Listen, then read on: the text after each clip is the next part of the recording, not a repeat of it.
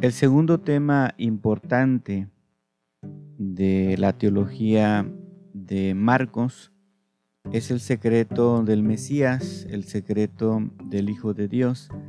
Hablar del secreto del Mesías, de Jesús como Hijo de Dios, es hablar de la cristología que maneja Marcos, es decir, la forma en la que Marcos ve a Jesús como el Cristo. El secreto mesiánico está fundamentado en Marcos capítulo 4, versículo 11. Marcos capítulo 4, versículo 11, dice, y él les dijo, a vosotros os es dado saber el misterio del reino de Dios, mas a los que están fuera, por parábolas, todas las cosas. También en Marcos capítulo 9, Marcos capítulo 9, versículo 9, tenemos lo siguiente, y descendiendo ellos del monte, les mandó que a nadie dijesen lo que habían visto, sino cuando el Hijo del Hombre hubiese resucitado de los muertos. Cuando Jesús entonces baja del monte de la transfiguración, que es este último versículo, eh, indica a sus discípulos que no deben decirle nadie a nadie sobre lo que han visto, es decir, que no deben decir nada a nadie sobre Jesús transfigurado, sobre su identidad que se ha revelado en este momento. No podían decir quién era Jesús hasta que resucitara de entre los muertos. Este silencio o este ocultamiento también viene a través de órdenes que mm, el Señor Jesús da, órdenes de silencio con motivo de curaciones. Por ejemplo, en el capítulo 1, en el versículo 44, 1.44, leemos lo siguiente, y dijo, mira, no digas a nadie nada, sino ve, muéstrate al sacerdote y ofrece por tu purificación lo que Moisés mandó para testimonio de ellos. Y le dijo, mira, no digas nada a nadie. Allí el Señor Jesús había ah, curado a un leproso. En el capítulo 5, en el capítulo 5, en el versículo 43, dice, pero Él les mandó mucho que nadie lo supiese y dijo que se le diese de comer. En este segundo caso estamos hablando de eh, la hija de Jairo. Entonces, en este, en este momento, en, una circunstancia, en un contexto de curación, eh, el Señor Jesús da esta orden de que no deben decir a nadie sobre quién es Él, o sobre lo que Él está haciendo que revela su identidad. Pero no solamente este, este ocultamiento, estas órdenes sobre el silencio se dan con motivo de curaciones, sino también con motivo de confesiones. Si vamos a Marcos capítulo 1, Marcos capítulo 1, versículo 30 y 34 dice, y sanó a muchos que estaban enfermos de diversas enfermedades y echó fuera muchos demonios y no dejaba hablar a los demonios porque le conocían. Aquí el Señor Jesús le está diciendo a los demonios que guarden silencio.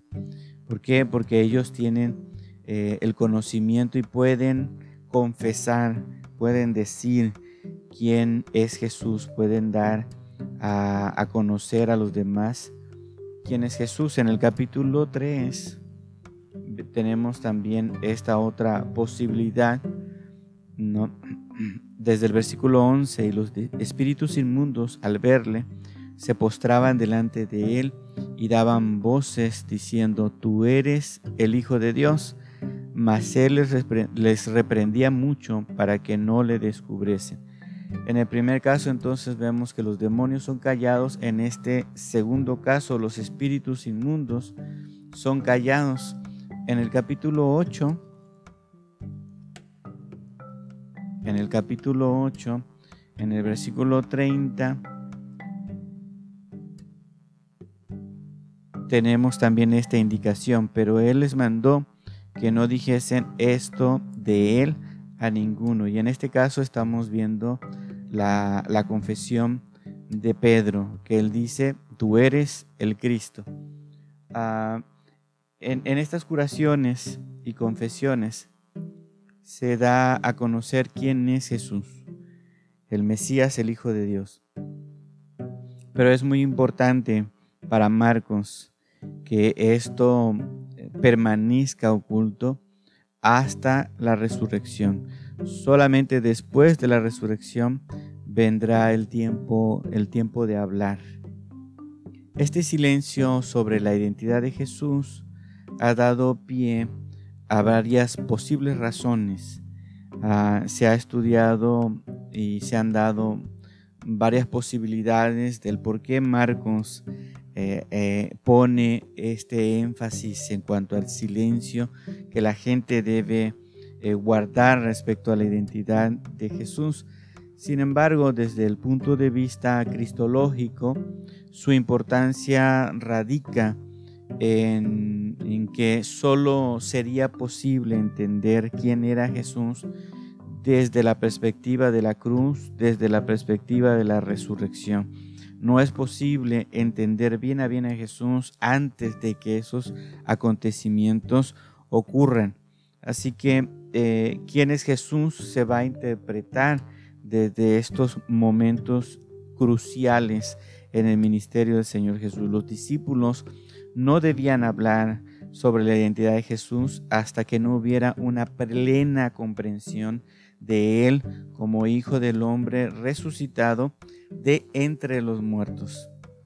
Así que el silencio sobre Jesús vuelve a aparecer hacia el final en el Evangelio, en el capítulo 16, en el versículo 8. Aquí vemos otra vez el aspecto del silencio, pero ya aquí ya no hay una orden con respecto a, callar. ¿no? Si vamos al pasaje, Marcos capítulo 16, versículo 8, que prácticamente sería el último capítulo, el último versículo del capítulo y el último versículo del Evangelio, eh, según la crítica textual o el texto crítico, eh, este versículo dice, y ellas se fueron huyendo del sepulcro porque les había tomado temblor y espanto, ni decían nada a nadie porque tenían miedo. Y ellas se fueron huyendo del sepulcro porque les había tomado temblor y espanto, ni decían nada a nadie. Ellas habían eh, quedado calladas. ¿Por qué? Aquí no hay una orden, sino hay un, miedo para las mujeres que, que ya habían llegado al momento en el que tenían que hablar. Ellas callan por temor. Y este dato, según nos dice Nilka, eh, Joachín Nilka, este dato va dirigido al lector del Evangelio. O sea, Marcos eh, está, está dando esta, esta observación porque con este dato él está confrontando al lector a que tome una decisión de posicionarse con fe o posicionarse con incredulidad frente al mensaje, frente al querigma. Entonces, ha llegado el momento de hablar de quién es Jesús. Y en este caso las mujeres eh, eh, están con temor y callan. Pero si el Evangelio termina allí, entonces quedaría la responsabilidad de aquellos a quienes se le está dirigiendo este Evangelio de, posicionarse. Bien, según el Evangelio de Marcos, ¿quién es Jesús? De acuerdo con el mensaje o de acuerdo con el querigma, querigma significa la predicación de los apóstoles, su anuncio como testigos de la vida y obra de Jesús. Entonces, de acuerdo con, con el querigma, Jesús es el crucificado y resucitado por Dios de entre los muertos. La identidad de Jesús está, está eh, clarificada por, por esta experiencia en la cruz y la experiencia de la resurrección. Eh, si vamos a entender quién es Jesús en la cristología de Marcos, tenemos que entender eh, que Jesús, el Mesías, el Hijo de Dios, es el crucificado, es el resucitado por Dios de entre los muertos. Pero además de esto, también en el Evangelio, Jesús es el predicado bajo la confesión de Pedro, tú eres el Cristo, y bajo la confesión del centurión, el centurión romano en, en el capítulo 15, en el versículo 39, verdaderamente este hombre era hijo de Dios. Y esta confesión, la confesión del centurión, es la mita hacia la que el lector de Marcos debería llegar. Recuerden, estoy, estoy eh, compartiendo el punto de vista de Joachín Nilka y para él la cristología de Marcos apunta hacia allá. ¿No? El lector debe ser capaz de repetir aquella confesión del centurión verdaderamente. Este era el Hijo de Dios. Una vez que se examina, se recorre el Evangelio y se llega al punto de la cruz. El lector debe ser capaz de repetir esa confesión. Esta es la confesión válida que se hace al pie de la cruz. Así que Jesús solo se puede entender desde el final. Y esta es una perspectiva única del Evangelio de Marcos. ¿Qué significa para Marcos que Jesús sea el Hijo de Dios? Cuando Marcos dice que Jesús es el Hijo de Dios, ¿qué significa para él? Bueno, por un lado que Jesús como Mesías es el Hijo de Dios y que es aquel a quien Dios ha elegido para un servicio y, y él se halla en una relación muy estrecha con Dios. Para Marcos, eh, que Jesús sea el Hijo de Dios significa que como Mesías es aquel a quien Dios ha elegido y es aquel que tiene una relación muy estrecha con, Dios. Pero por otro lado también, eh, que Jesús sea el Hijo de Dios significa que Él es el taumaturgo, el hacedor de milagros eh, carismático, es decir, que posee de manera permanente al Espíritu Santo y no lo posee de manera pasajera como los profetas en el Antiguo Testamento, que como hijo Jesús es el único que está frente al Padre y también está de manera subordinada a Él. Así que para Marcos, Jesús es el único que por su elección, que por su equipamiento con el Espíritu Santo y por su unión con Dios, es el único que puede transmitir la salvación establecida con, con el reino de Dios. Los milagros tienen esa función. Jesús como Hijo de Dios es aquel que lleva este servicio y se halla en una relación estrecha, pero también es el que por sus milagros como taumaturgo hace evidente que es el único el que puede transmitir la salvación de este reino que se acerca. Mientras la confesión de Pedro eh, sobre el Cristo se instruye a los discípulos en el sentido de que el Hijo del Hombre tiene que sufrir, tiene que ser rechazado y tiene que ser ejecutado.